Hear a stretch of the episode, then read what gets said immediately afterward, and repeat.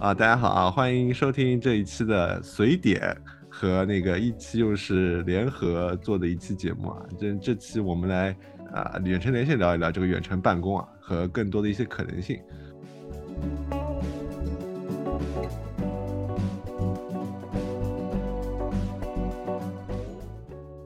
啊，那我们这期呢，总共啊有两位主持人和一位嘉宾。那我是 Matt，啊，我是杰伦，我是 Jeff，啊，这 Jeff 就是我们的嘉宾啊，我们两位都是主持人，因为之后我们两个都有播，好吧。然后呃，我们这期主要是呃聊一聊这个远程办公的一些故事，因为正好大家都疫情在家嘛。这期主要这个由来呢，是因为那个我们的那另外一位主持人，对吧？杰伦的，然后他昨天在用这个腾讯会议跟女朋友在那边看电影，对吧？对，不不不，是已经看了一段时间了，就是应该是三月份的时候，他跟我说可以用腾讯会议一起看电影，我一开始还愣了一下，后来后来我搜了一下才知道，哦，就是那个共享屏幕啊。啊，这个样子。就等于我下共享屏幕，共享屏幕，你画质不会画质不会差吗？就是不会，效果效果挺好的。那真的，对，都不会什么跳帧啊或者速度慢之类的。没有没有，效果真的蛮好的。不是，那我想知道，就是这个事情跟那个你你们两个电脑同时放同一个视频有什么有什么区别吗？就是可以讲话聊天啊。这个这个，说实话，这个事情我当时也做过，就是在在当时。二零年疫情的时候，我我封锁在家里的时候，我也是，呃，远程跟跟老婆看看电影。然后我们当时的做法就是，呃，各自在本地一起放一个这样的视频。然后，但是但是戴着耳麦，通过 Zoom 或者呃微信语音这样的方式来聊天。这样的好处就是，呃，本地的视频会比较清楚，然后同时又可以吐槽。嗯，其实最早我知道是是那个 B 站有，嗯，B 站有，但我没有试过，因为 B 站好像只能看它里面自己的片源，就是 B 站两边同时打开 B 站的一个文件是吗？一个视频，然后不是 B 站里面它有一个叫什么小剧场还是叫什么东西啊？嗯嗯嗯，就它直接内置的一个功能。对，现在应该有很多 App 都有这种呃，就是一起看的功能，就可能。两两双方约定好进一个房间，然后可以一起看，可以弹幕吐槽或者开语音吐槽什么的。那这件事就很神奇啊！假设我如果我一边的网卡了，另外一边也会显示网卡了，是吗？如果是在我在 B 站上看的话，有可能是确保这个进度一致嘛？因为他可能改天试一试。对，你可以试一下，因为我没有用 B 站试过，我都是下载了电影然后在本地放的。嗯，我们这次好像是聊这个远程办公，对吧？然后正好是这样个契机嘛，然后我们通过这个远程的连线，对吧？通过这个腾讯会议这个软件来聊一聊远程办公，顺便试一下，对吧？这个企鹅的这个软件做怎么样？就你们之前是用什么那个软件的？我一般都是用钉钉，腾讯会议是这次用电影啊看电影才用的。呃，我这边原来。公司里面基本上会用那个 Skype，就是微软，因为公司它一套的嘛，买了微软的一套服务，从 Outlook 开始到 Skype，所以它整个一套是就是工作链都在里面。对，我觉得可能国内的公司比较多的就是腾讯、钉钉，还有飞书，然后可能国外的话会用 Skype 或者 Zoom 相对多一点。嗯。跟公司的性质有关。如果是外企，我估计可能会用 Zoom 这种多一点。嗯，那所以所以那个什么 Matt 那边用邮箱是不是用 Outlook 啊？你们公司？对啊，我我们邮箱是 Outlook，它是有云储存的，就基本上网上应该有几个 T 的，哎，也没有几个 T 啊，可能几几百 GB 的一个容量。然后基本上你就在它整个生态链，就是工作链都是构建在这个呃 Office 的上面，就是说微软的这个系统上面。我们之前我们之前比较分裂，邮箱是用那个 IBM Notes，啊，然后然后钉钉也是这两年才用的，然后今年把邮箱切换到了阿里邮箱里面去，就等于就是那个 Lotus 是吧？我记得原来 Notes 啊，对 Lotus 那个，嗯。那个实在是因为它容量只有一个 G，就要不停的删邮件，就很烦。你现在那个阿里邮箱它是无限量的嘛？嗯。然后我们现在人员的信息也都在钉钉里面，然后公司也买了很多里面的叫什么程序吧，什么一大啊这种东西，就你自己可以在里面各个部门你要建什么流程啊，你就可以自己搭。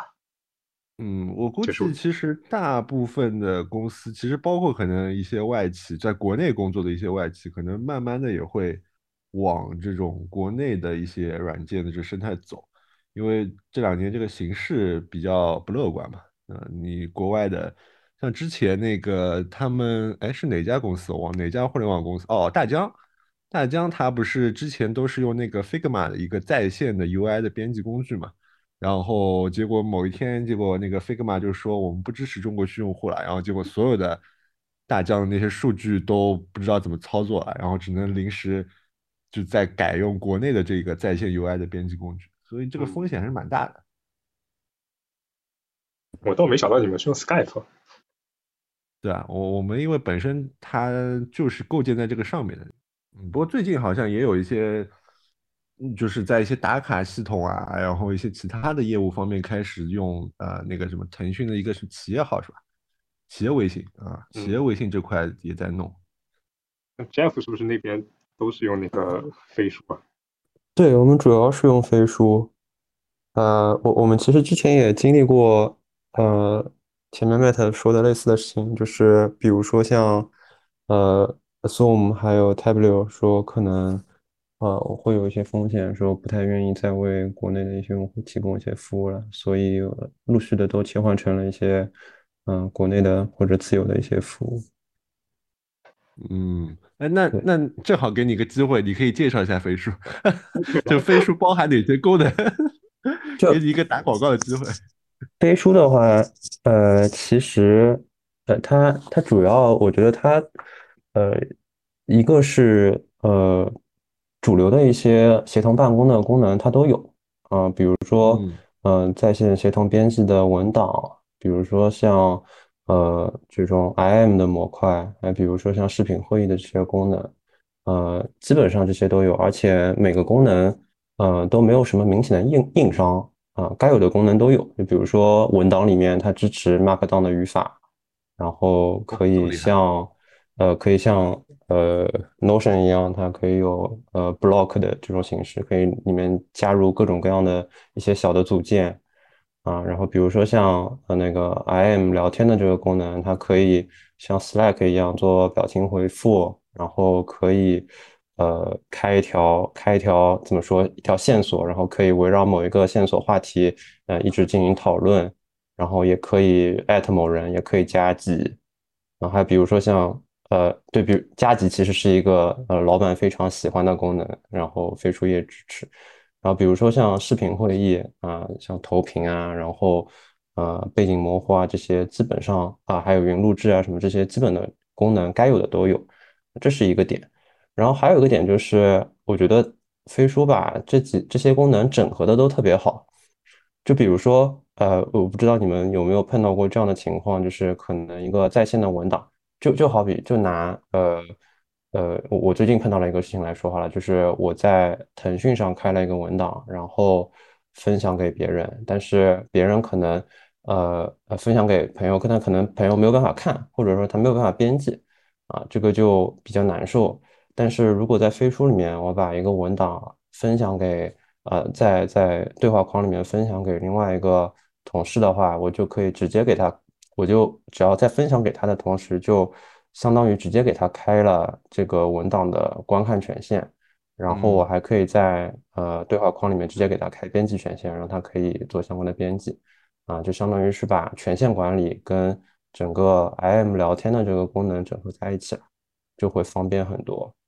然后还有的话就是，比如说在投屏的时候，可能一般腾讯会议投屏。或者说 Zoom 投屏，我可能只能展示我的屏幕，然后所有的观看者只能跟着我呃主播的这个动作来来看我屏幕上的内容。但是飞书里面有一个功能叫 Magic Share，就是我可以直接分享我的文档链接，然后我在分享的同时，所有观看者可以根据自己的想法去上下滑动，去看那个文档里其他的内容。对，这个就会相对做的比较好。就可能，呃，对 Zoom 这样的单独的视频供应商来说，它可能没有办法做到和其他的一些软件做比较好的整合。但是飞书因为它自己也有呃这种协同办公的文档的这种功能，所以它可以跟自己的这个。啊，视频的这个功能整合的比较好，可以提供比较方便的一些功能。那你们这个飞书它还带邮箱功能吗？邮箱功能也是飞书的一块吗？呃，也是有的，也是有的。嗯，就是基本上能想到的一些协同办公和企业的 OA 啊什么相关的一些功能，基本都是有的。哇，那这套链路很完整。对，整个这个工作的这个流程就非常非常的完整。对，就是确实是。从用户体验的角度来说，基本上用过飞书的人都会觉得它是几款，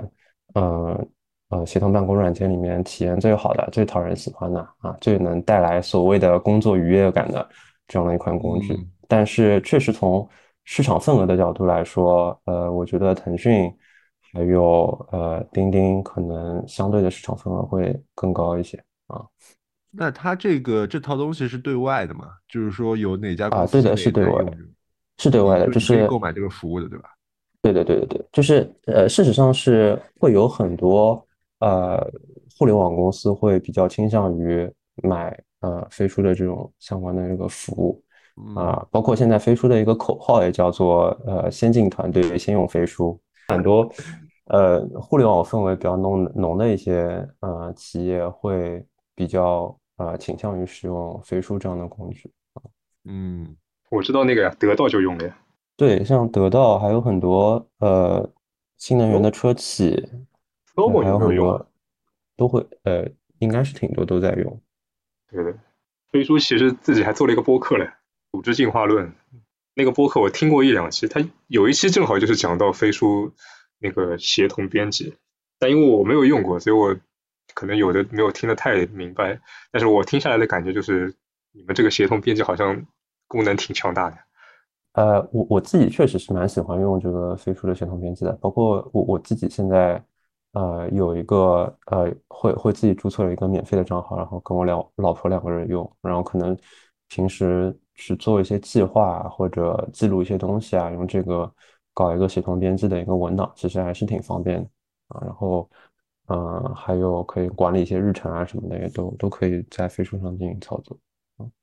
这当中有一个逻辑，就是说我之前比如说啊，以呃 Windows 的电脑，不是我们以前会开个共享文件夹嘛，然后在 Excel 里面，然后去编辑，就是可能你编辑好以后，然后另外一个人在编辑，然后如果有个人在编辑，他可能会写啊，现在是只读模式，因为那个人还没编辑完，但这个文件就很容易出现可能啊。啊，一个人编辑完以后，把另外一个人覆盖掉了，然后到时候就是另外一个人白编辑。那那这个飞书的它整个一个，或者说大部分的这些现在做这种协同编辑的这些工具，它是怎么去控制啊两个人同时去编辑同一个文档，而不会出现错误的这样一件事情？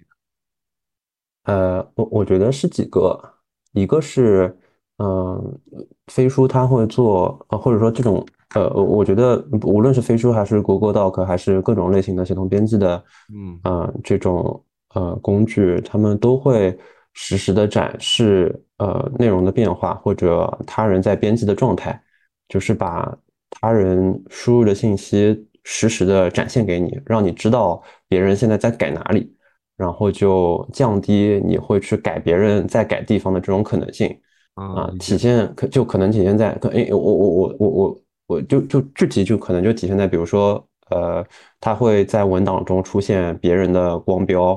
然后这光标上可能就是啊，比如说你同事的名字，然后这个光标可能闪闪烁的地方，你就知道你的同事正在改这里，然后你也能看到，呃，这个光标在不断的在打字，有新的字出来，那就有点像那个，有点像大家这个玩那个什么那个推塔游戏是吧？哎，对的，对的，对的，类似的，你都可以实时的看到别人在做些什么。对的，对的，类似的，嗯呃，这是这是一个，然后还有的话就是，嗯，这些文档它所有的更改信息其实都存在线上，然后会有一个比较详尽的版本管理的一个历史，所以就算是呃有一些编辑错误，也可以非常方便的恢复到某一个历史版本啊。所以，所以这块问题其实还是呃比较好解决的。就是怎么说呢？就是协同编辑带来的呃效率的提升，要远远大于这种嗯一起编辑呃一起编辑互相改错的这样的带来的一个成本。嗯，理解。那你们这个飞书它整个运行速度怎么样？因为我之前有时候用那个腾讯文档在群里面打开，我真是卡的要死了。呃，挺快的呀，可以可以尝试使用一下。嗯，飞书体验还是可以的。嗯。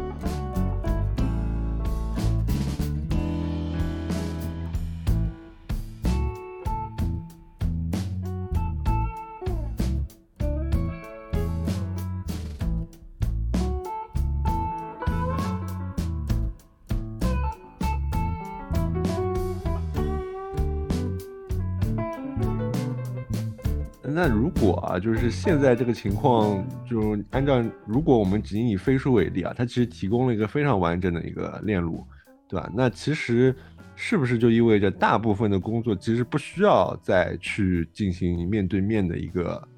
啊工作的这个这个这个交流了？因为我之前听说应该是字节内部它会有一个，就是开会前都会把这个文档。大家先浏览一遍，然后先在上面提出意见，是吧？是不是有这样一个过程，然后再去开那个会，去提高它整个会议这个效率？对，呃，这个是可能呃自己一直在推的一一种叫飞跃会的一种一种会议的形式。嗯啊，其实就是提升呃信息的呃信息交流还有信息组织的一种形式吧。然后，然后我觉得是这样的，就是，嗯，通过飞书这样的协同办公的工具，嗯，确实可以实现工作过程当中大多数的，嗯，信息交换，还有讨论决策，还有信息组织的，嗯，这样的一些功能、一些事项。但是，呃，我我自己觉得面对面的这种交流，可能，呃，至少。我我觉得在相对比较长的一段时间内都是没有办法被完全替代的。就是我我举一个例子，就即便是呃像嗯字节这样可能呃大多数功能都可以通过协同办公软件呃实现的这样的一个组织，它还会鼓励呃各地的同学到呃到一些 office 去出差，然后去和合作的同学面对面的沟通建立。呃，联系，然后建立信任，通过这种方式去提升工作的呃，提升工作的效率。我觉得可能这种形式是呃比较难比较难替代的，就是确实工作当中的信任是需要面对面的沟通呃建立起来的。然后有很多呃确确实确实面对面的沟通的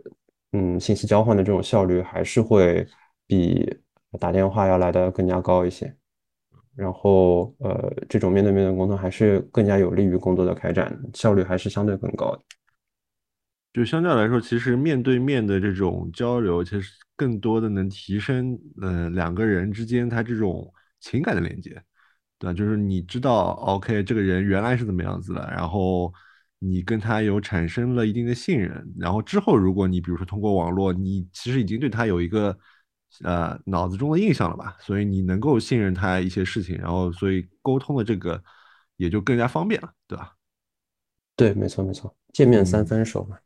嗯，那杰伦你自己，你现在不是疫情，大家都在家嘛？那你的工作会受到影响吗？还是你觉得通过这个本身的这些居家办公或者说移动办公的这些工具，就是能够完成这工作上大部分的任务？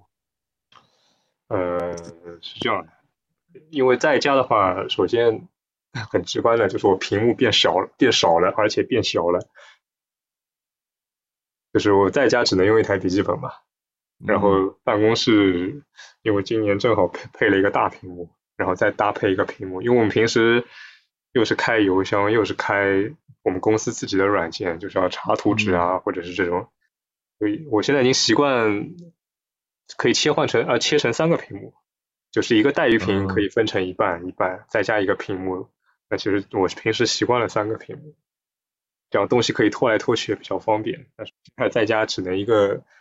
一个小的笔记本开着好多窗口，就这个，你可以尝试在电视上投屏。我今天刚好试过，效果还是不错，还还是连个 HDMI 线，可以无线投，也可以连 HDMI 线。我今天就是无线投的，就就可能有一些就是只是看一看的这些内容，就可以就放在电视上，然后电视都不用离你很近，可以把那个分辨率调的低一点，然后让它内容大一点，然后你就可以直接在上面看。然后可能操作比较多的还是在自己的笔记本上操作，啊，这个效果也不错，可以尝试一下。嗯，然后怎么讲？因为我的工作性质其实有很大一部分是要跟现场对接，然后要跑现场的。就其实本来三四月份我们安排了很多分公司的培训，然后我们只完成了三月初的广州，广州回来之后，上海就疫情了。那那你现场那些人怎么培训的？开开那个呀，钉钉会议啊。OK，就还是通过线上培训。但其实我们自己本来安排的培训，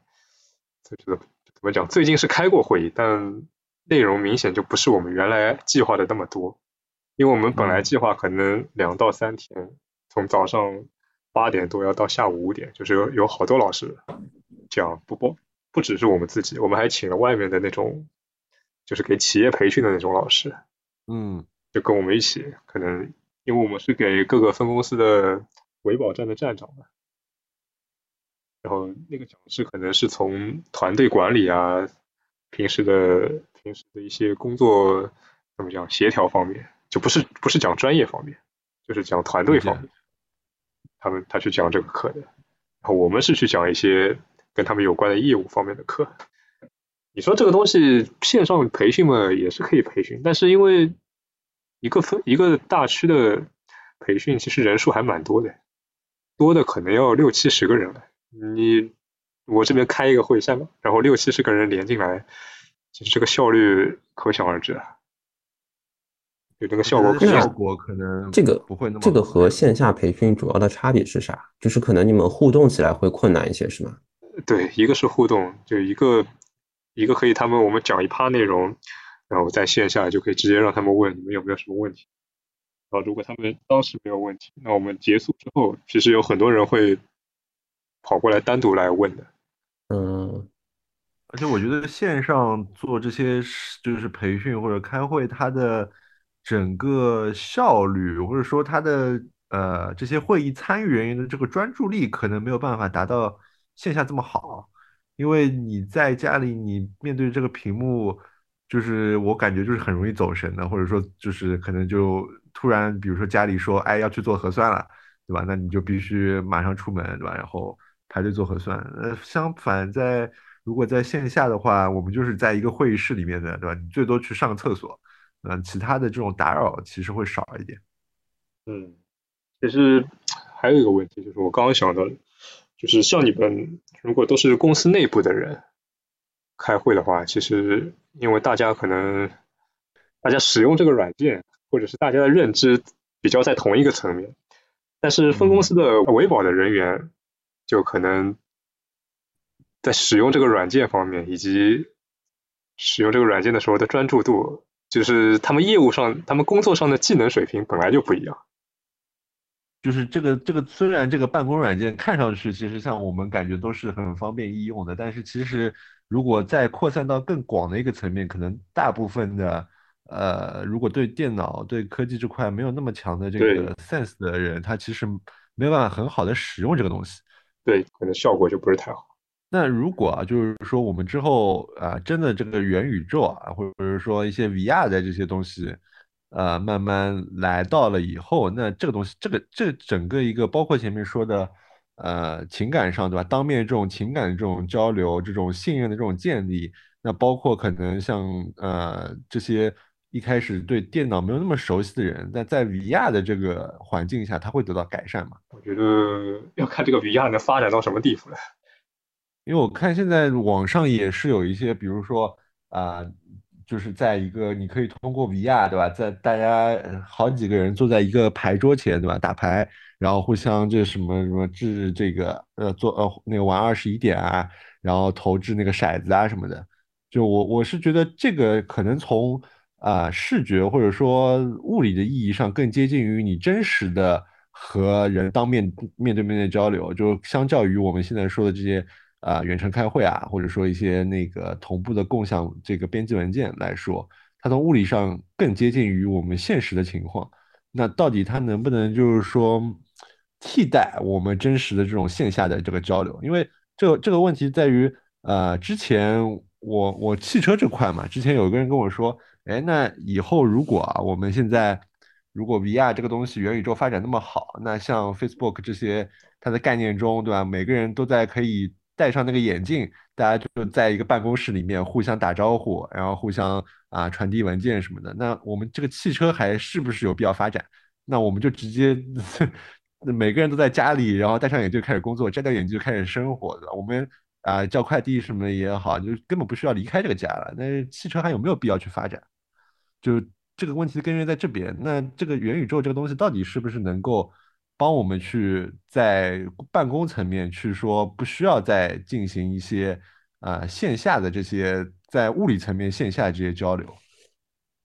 元宇宙这个东西怎么讲？我是在得到里面正好前两天听了一次，有一门课它是讲元宇宙的，但其实我感觉他现在讲的东西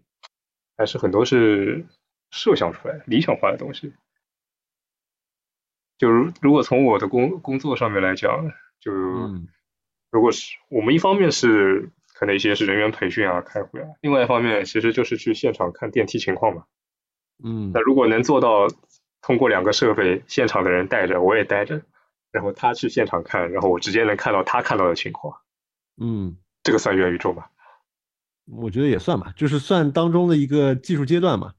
因为元宇宙的这个概念，它肯定没办法一下子达到这么后面，对吧？就是按照元宇宙这个说法，就是这么多可能。一百一百或者说几百个人、几千个人在同一个界面内同时实时渲染，那这个技术能力以现在这个这个情况还是达不到的。但是它肯定是要有个阶段，就比如说呃简单的一些，包括可能呃之前不是检修电线嘛，那个那种高空电线，对吧？你通过无人机能够把这个呃上端的情况视频传到下面的人的这个眼睛里。对吧？然后让下面的人进行一些操作，可能这些都是元宇宙这个阶段。那它就是说，从在一方面是在不断的去改善整个工作环境，那让人更脱离这个危险，那更方便的去获得一些他原来需要在物理层面做出比较大的这种危险性动作才获得的这些资源。那另外一方面，它是不是有可能去重塑整个啊工作这个模式？就是说，大家更去。习惯了这个元宇宙的这些啊，就是 VR、AR 带来这些技术，反而就是不进行一些线下的沟通。我不知道会不会有这样的问题。嗯，我觉得还是嗯，从效率的角度来考虑这个问题嘛。就如果说嗯，因为呃，最终商业活动还是追求效率的嘛。啊，如果说在 VR 当中沟通，大家会觉得效率更高，那那我觉得它是有替代的可能性的。但是目前看起来，就是呃，VR 的这样的环境可能。呃，没有办法，呃，不，或者在大多数的我们知道的一些工作场景下都没有办法提供额外的一些效率，那我觉得它替代的可能性其实不高的，对吧？就是呃，大家用自己的虚拟形象坐在一个会议室里面开会，跟大家用呃腾讯会议呃连麦开会，我觉得好像呃 VR 里面没有也没有太多的优势，对吧？嗯，所以所以可能。可能最终还是要看，呃，我再从杰伦的观点，就是最终可能还是要看这个 VR 后续啊能够进化成什么样子，能够提供怎样的这种信息的交互或者呈现的解决方案。如果说能够有提供更多的额外的效率的话，啊，它还是啊会有可能会改变我们现在的工作，呃，工作环境、工作节奏和工作状态。如果它只是针对一些开会这种简单的场景的话，我觉得没有太大必要。但如果可能能够解决一些就地理上很远的，比如说我们有电梯装在很偏远的地方啊，我们从这个地方到那个地方，什么开个车要开好几个小时的这种，比如说像内蒙古那边，它一个维保站和另外一个维保站其实距离非常远。嗯，如果那边有电梯有问题，如果那边没有能力，那么我们这边要派人过去，那当中其实就要耗费很多的路程。假设有一天 VR 可以，或者是元宇宙，那边的人通过一个设备告诉这边的人，这边人戴上之后一看就能解决到那边的问题，那这个这个效率是很高的。对，这个应该现在有蛮多的场，我记得我前年参加的华为的一个什么活动里面就有说到，其实他做了蛮多这些尝试。就是通过，比如说挖矿这件事情，其实就是一些特殊的工种嘛，对，一些特殊比较危险的那种，对的，就是可以通过这些这些呃传输的这些画面嘛，进行一些判断。那包括好像医学行业也有这种远程的去做动手术，是吧？我知道有个手术机器人，它是可以，就是那个医生拿着一套那个什么手穿到那个手套里面，然后在那个里面弄。对，这个就是，嗯，就像前面那个 Jeff 说的，它就是基于效率来考虑。对，呃，如果这个东西是有效率的话，那其实就像是远程办公这些软件的话，那可能一开始它的一个啊出发点也是作为说我可能啊在飞机场或者在一些不方便的时候，怎么能够继续能够触及到我自己的工作，对吧？然后怎么能够那个，比如说我我记得有一次。我飞到青岛，跟同事飞去青岛，呃，看一个供应商，然后结果飞回来的时候，那个飞机已经飞到上海了，然后飞到上海，在上海高空绕了一圈，说没有降落条件，然后又飞回了青岛，最后我们在上空盘旋了大概三四个小时，最后回到了青岛，然后到了一个，他们把我们安排到了一个就是可能呃老干部休养中心吧，然后整体还是蛮阴森的一个地方，然后我们就在那边。呃，住了一间非常小的房子，但是正好那时候第二天，那个另外一个同事他要参加那个劳动竞赛，就是他是要在那个有个会议上要做一些演讲的。那按那个情况，我们就是赶不回去了。那那时候我就拿手机，就是直接把他的演讲录下来的，然后通过手机剪辑，然后最后。去把这个东西发到了呃别人的那个手上，然后让他在现场去播这个视频。那对应的可能他一开始的目的也是基于说怎么能够解决一些极端的条件下的，包括像疫情那这种极端的这种条件下，怎么能够把这个工作效率继续提升。那之后的如果元宇宙或者其他的技术到来以后，那肯定也是基于它整个一个效率去考虑，对吧？如果真实的像呃，当面的这个线下接触确实能够传递很多，呃，通过远程办公软件或者说线下线上的交流是传递不到的信息的话，那其实线下交流还是非常有必要的。所以我是这么觉得。目前来说，线下交流还是有它的优势的，也是有它的必要性。其实我觉得还是能线下的，呃，一般都会尽量线下吧。就是，嗯，对对对。不会说呃刻意去能走线上多走线上之类的，一般是啊一般是只有没有办法才线上开会，然后呃线上开会提供了很多自由啊，就是可能在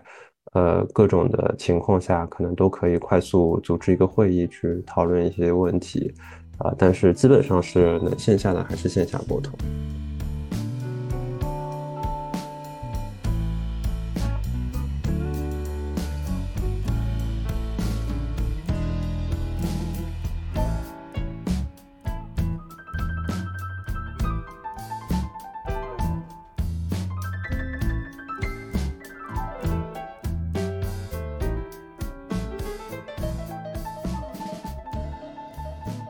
前面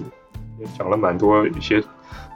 展哦，展望了一下未来的一个情况。我们回到了现在这个情况，就是你们现在在家里面这个一个多月下来，你们感觉跟在办公室的工作的时候差别大吗？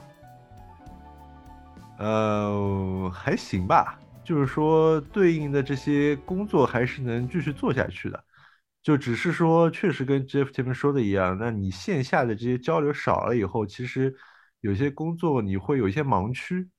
它没有办法触及到太多的这些方面，然后去进行一些更好的一些呃效率上效率上的提升吧。那包括你可能在某些工作上，你会发现可能这个东西你会没考虑到，因为你可能线上你去做一些事情的时候你就忘记了它线下的这些本身的一些给带给你的这些环境上的一些影响。那我其实是很就是担心这这个这个状态，如果我们现在在持续那么一个月的话，就是你会不会那个线上跟线就是那个工作和生活会有点分不开？就因为我包括我现在，我其实在家里可能会有一个问题，就是说啊，有些工作我可能会到呃晚上可能九点钟十点钟继续开始做，因为发现早上可能有段时间啊一直开会啊，开会开到后面发现哎，那这个事情那我再休息一下，休息一下，那我就今天我反正要做掉嘛，那九点到十点我再去把这个工作给做完。那那其实，在原来的情况下不会的，因为我原来物理出现在办公室。那我在办公室做完，我回家我就开始玩了，或者说开始看电视了。那就是这个时间其实会有点错乱，那反而会让工作跟生活这个这个界限变得模糊了起来。就我我主要是碰到这个问题。我其实现在还好，因为基本上可能比稍微比平时稍微晚一点起来，然后。基本上我们也是到我我也是到五点钟左右就关电脑结束了，因为分公司那个时候差不多也下班了，然后 我们公司在家的人基本上也下班了，所以我们时间上我基本上还是遵循我平时上班的时间，五点钟之后就关机。因为跟你相关的工作人员他也是那个点钟下班，对吧？呃，不像我可能有些工作是自己就能完成的，所以我会。自己在看时间去排，到底什么时候去做这个工作。呃，我的状态和麦特还比较像，就是其实有很多自己做的工作，呃，然后我也会问碰到一样的问题，就是感觉工作跟生活的呃分割感觉特别模糊，呃，就是这个界限在逐渐逐渐的消失。所以，所以我我觉得这不是一个特别好的状态，因为我自己觉得人还是需要竭力性的休息来恢复自己的精力，然后提升自己的工作效率的。但是，一直无止境的工作，可能啊，对呃效率来说，对产出来说都不是特别好。所以，可能现在也在尝试呃去设置一些相对比较硬性的区隔，就到了某一个时间点，就呃电脑合起来，就不再看工作的事情，然后然后让自己。呃，想办法放松下来，然后好好休息好，到第二天再开始新的工作。嗯，就是对自己在在自己可调节的范围里面，嗯，尽量调整一下。但是啊，遇到真正重要呃特别紧急的事情，没有办法，就是还是呃该该上心要上心，该开会要开会。我问一个具体问题啊，就是你们现在平时办公室用的电脑跟你们现在这台电脑是同一同一台吗？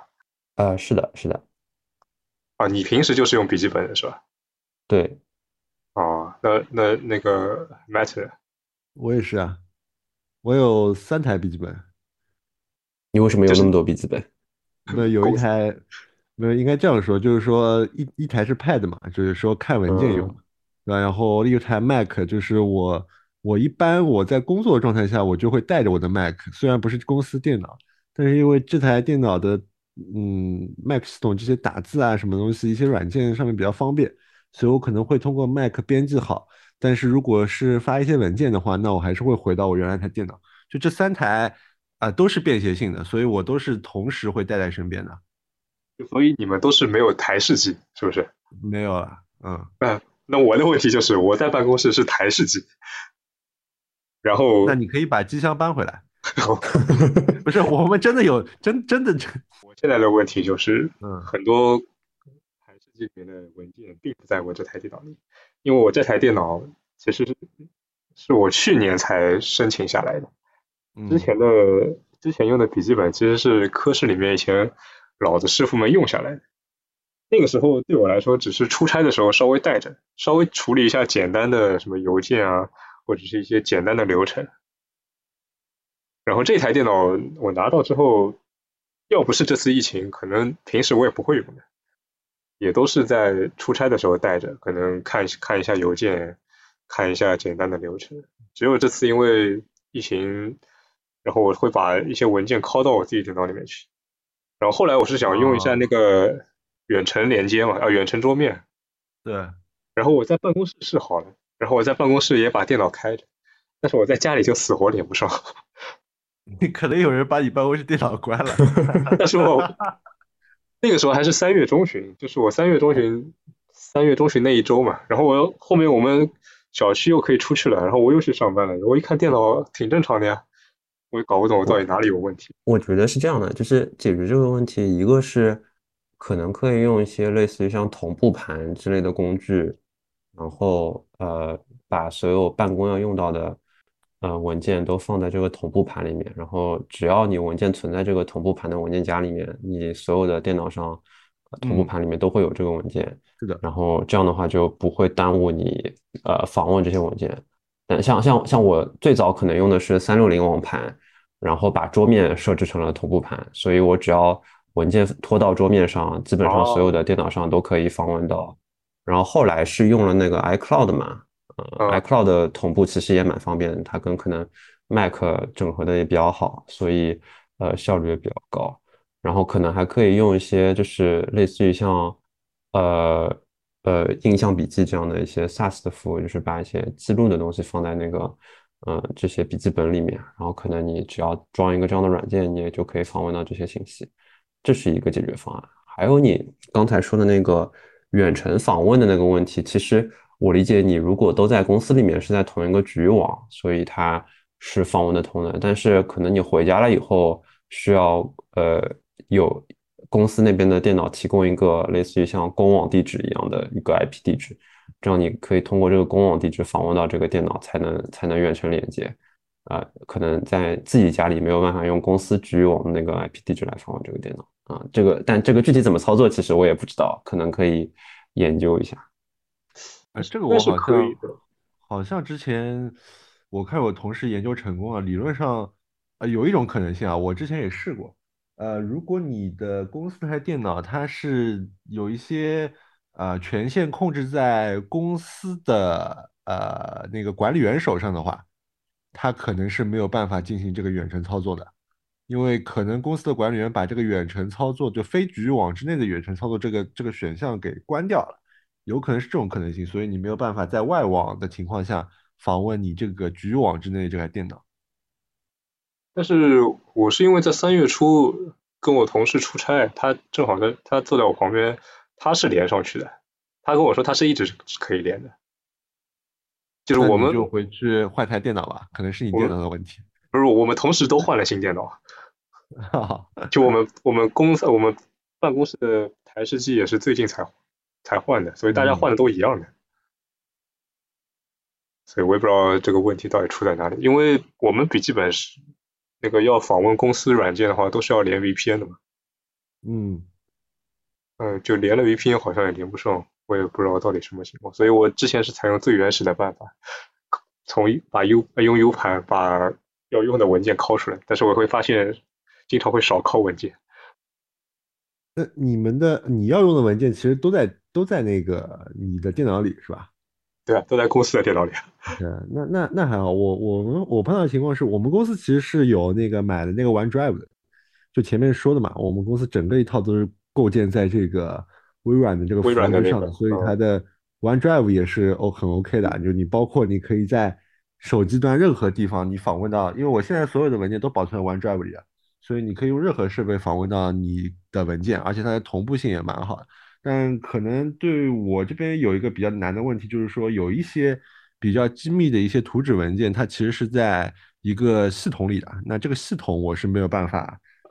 访问到的，就除非在那个我自己通过电脑去开 VPN，然后连上那个公司内网，然后再去操作。那这个可能就同步性就差一点。做个总结，做个总结就是赶紧解封，我想去办公室上班。就就其实还是需要当面的接触的，对吧？就是现阶段所有的这些办公的这些软件也好啊，会议这些呃方式也好啊，其实都只能作为一个紧急情况下的一个补充，对吧？其实还是人跟人之间当面的一个交流效率比较高。那在整个一个呃元宇宙也不知道什么时候能到来的情况下，那我们还是只能把这个远程办公作为一个手段吧，一个一像特殊情况的手段。那现在是不得已的手段，没办法。对，不得已的手段啊，那那其实也会造成一些问题，那那就包括前面说的，对吧？你这个生活跟工作这个界限的问题，然后包括这些呃效率上的问题，对吧？那那还是看看之后。有没有公司能够再做出一些更屌的软件，对吧？能够解决这些问题。嗯，好，那今天的节目就到这里了，好吧？那我们会同步更新在我们两个的播客里面，啊，随点跟我的意气用事两个播客，好吧？那谢谢大家收听，那下次再见，拜拜，拜拜。